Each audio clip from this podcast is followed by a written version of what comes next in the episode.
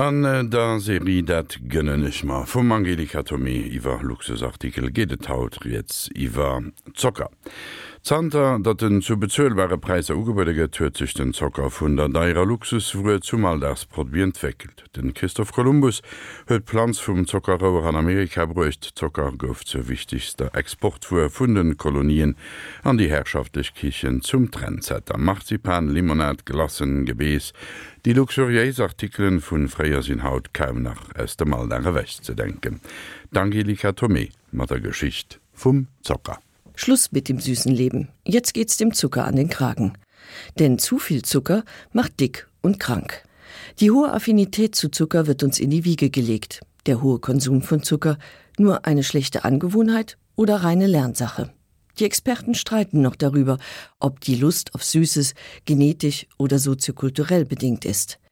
Die Zuckergegner hingegen sind sich einig. Zucker verursacht Fettleibigkeit und Diabetes. Zucker so die schärfsten Kritiker, ist eine süße Droge, die süchtig macht. Doch einfach nur auf Süßes zu verzichten bringt nichts.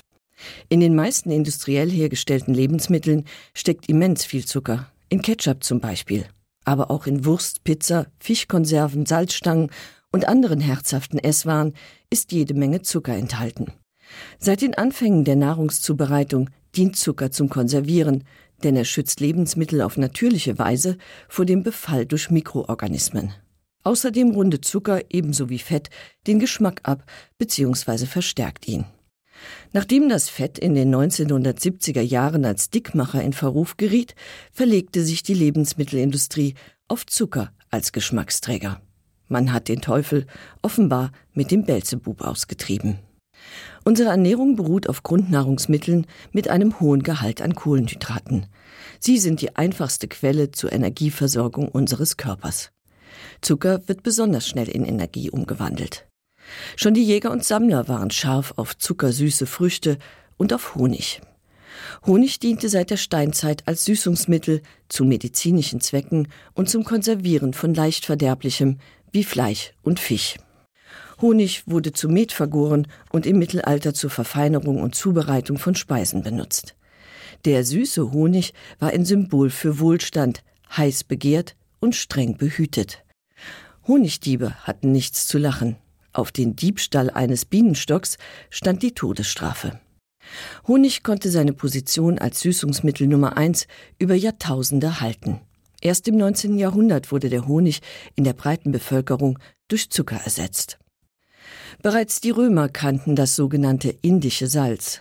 Doch der Zucker war so teuer, dass nur einige wenige ihn sich überhaupt leisten konnten. In der Spätantike verschwand er wieder aus Küche und Heilkunde. Zur Zeit der Kreuzzüge feierte der Rohrzucker sein Comeback.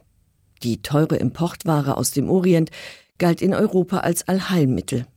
Nach orientalischem Beispiel rieb man den Zucker in offene Wunden, streute ihn in die Augen schluckte ihn gegen Fieber und Husten und versüßte mit Zucker manch bittere Medizin.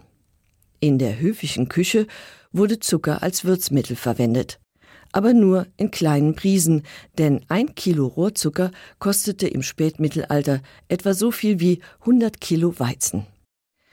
Die Zuckerrohrpflanze stammt aus Melanesien. Die Bewohner der pazifischen Inselgruppe haben schon vor 10.000 Jahren Zuckerrohr gekaut. Von Melanesien gelangte die Pflanze über Indonesien nach Indien und Persien. Ab dem 5. Jahrhundert nach Christus wurde in Persien Zuckerrohr angebaut und ein Verfahren entwickelt, um den Zuckerrohrsaft zu raffinieren. Der heiße Saft wurde in einen kegelförmigen Behälter gefüllt, in dem er zu einem Zuckerhut kristallisierte. In dieser Form kam der Zucker bis ins 20. Jahrhundert in den Handel. Im Zuge der arabischen Eroberungen verbreitete sich der Anbau im Mittelmeerraum, aber die klimatischen Bedingungen waren nicht optimal, die Ausbeute war gering. Im 15. Jahrhundert gab es unter anderem auf den Kanarischen Inseln Zuckerrohrpflanzungen. Von dort nahm Christoph Kolumbus Zuckerrohrsetzlinge mit in die neue Welt, wo sie weitaus besser gediehen. In der spanischen Karibik und im portugiesischen Brasilien entstanden ab 1503 große Zuckerrohrplantagen. Der Regenwald wurde gerodet und die Einheimischen zur Arbeit auf den Plantagen gezwungen. Da die indigene Bevölkerung an den harten Arbeitsbedingungen zugrunde ging, schifften die Kolonialisten Sklaven aus Afrika herbei. Allein auf der kleinen britischen Kolonialinsel Barbados arbeiteten um 1700 und eine halbe Million Sklaven. Ein Großteil der Sklaven bezahlte die Arbeit auf den Plantagen mit ihrem Leben, während die Plantagenbesitzer ein Vermögen mit dem Rohstoff verdienten. Zucker, das weiße Gold, war einer der wichtigsten Exportartikel der Überseekolonien und Barbados einer der weltweit größten Produzenten. Von der britischen Antilleninsel wurden 1655 rund 8000 Tonnen Rohzucker nach Europa exportiert, wo er in Zuckersiedereien raffiniert wird, bevor er in den Handel kommt. Die Verlagerung des Anbaus in die Kolonien lässt den Zuckerpreis erstmals sinken. Die Zuckerrevolution führt in Europa zu einem eklatanten Geschmackswandel. Zucker erobert die aristokratische Küche und verdrängt den Honig vom Speiseplan. Zucker wird zu Süßspeisen verarbeitet. Er dient als Basis für kandierte Früchte, Marzipan, Pralinen, Speiseeis, Limonade und Likör. Zucker nimmt den neuen Modegetränken Kaffee, Tee und Schokolade ihren bitteren Geschmack und schmückt als prunkvolles Zuckerwerk die höfische Tafel.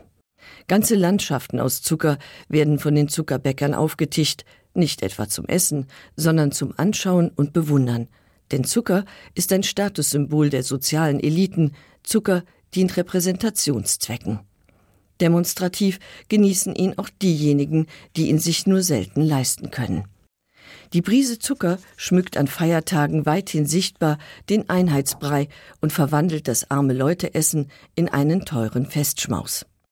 Milchreis mit Zucker und Zimt ist ein Paradebeispiel aus jenen Tagen.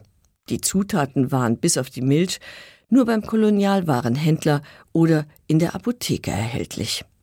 Je günstiger der Zucker wird, umso mehr Menschen greifen zu dem Luxusprodukt und umso mehr verliert der Zucker an Prestige. Doch nicht nur sein symbolischer Wert macht den Zucker so begehrenswert. Zucker ist ein willkommener Kalorienlieferant, ob im Tee oder als Marmelade auf dem Brot, schon ein wenig Zucker liefert schnell neue Energie. Süßes erweist sich als perfekte Zwischenmahlzeit und lässt sich ohne viel Aufhebens in den Arbeitsalltag integrieren. 800 Jahre nachdem er in Europa als Luxusprodukt Fuß gefasst hat, entwickelt sich der Zucker im 19. Jahrhundert vom Genussmittel zum Nahrungsmittel. Noch stammt der Zucker für die Marmelade aus Übersee, doch die europäische Konkurrenz steht bereits in den Startlöchern. 1747 entdeckte der Berliner Chemiker Andreas Markgraf, dass Zuckerrüben denselben Zucker enthalten wie Zuckerrohr. Sein Schüler Franz Arschat züchtete aus der Runkelrübe die Zuckerrübe und gründete in Schlesien die weltweit erste Zuckerrübenfabrik, in der ab 1802 Zucker aus Rüben isoliert wurde. Während der Kontinentalsperre, die Napoleon 1806 über die Briten verhängt, entstehen in Europa Hunderte von Zuckerrübenfabriken, die nach dem Ende der Wirtschaftsblockade allerdings weitgehend wieder verschwinden. Nur in Frankreich züchtet man die Zuckerrübe weiter und baut sie in großem Stil an. Um 1830 wird die Produktion von Rübenzucker europaweit wieder angekurbelt.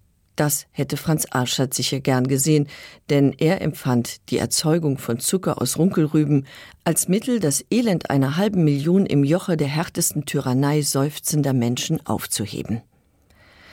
Der Blutzucker, wie der durch Sklavenarbeit gewonnene Rohrzucker genannt wurde, und der Rübenzucker lieferten sich einen kurzen, aber harten Konkurrenzkampf, aus dem der Rübenzucker als Sieger hervorgeht.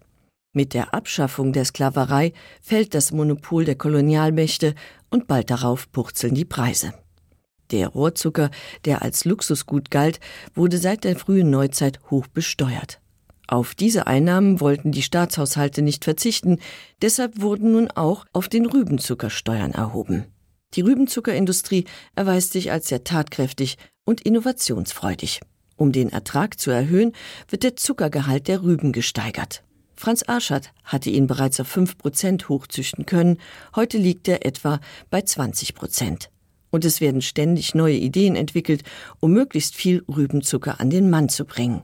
Heute stammt fast 90 Prozent des in Europa konsumierten Zuckers aus Rüben. Die Zuckersteuer, einst eine der tragenden Säulen der Staatshaushalte, verlor in der zweiten Hälfte des 20. Jahrhunderts ihre Legitimation. Denn Zucker war inzwischen kein Luxus mehr, sondern ein Grundnahrungsmittel. 1992 wurde die Zuckersteuer im Rahmen der EU-Steuerharmonisierung abgeschafft. Seither hat sich der Zuckerverbrauch verdreifacht. Er liegt heute EU-weit bei 38 Kilo pro Kopf und Jahr.